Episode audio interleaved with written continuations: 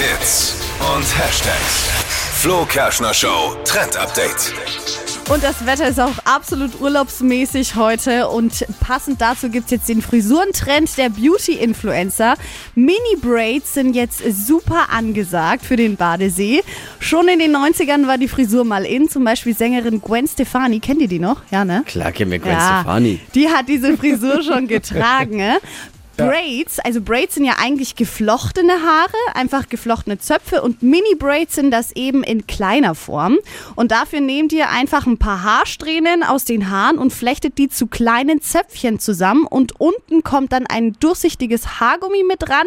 Ja, aber wenn, und das, wenn man das macht, bevor man ins Natzka geht, dann bist du erstmal fünf Stunden beschäftigt, oder? Nein, das geht ganz fix. Man braucht auch Wirklich? nur, nur ein, zwei Stück, also gar nicht alle Haare, sondern nur vorne zwei oder alternativ auch einfach zwischen den Haaren mal eine Strähne flechten. Mehr ist es gar nicht. Wie das Ganze bei Hailey Bieber zum Beispiel aussieht, haben wir euch mal auf hitradion1.de verlinkt.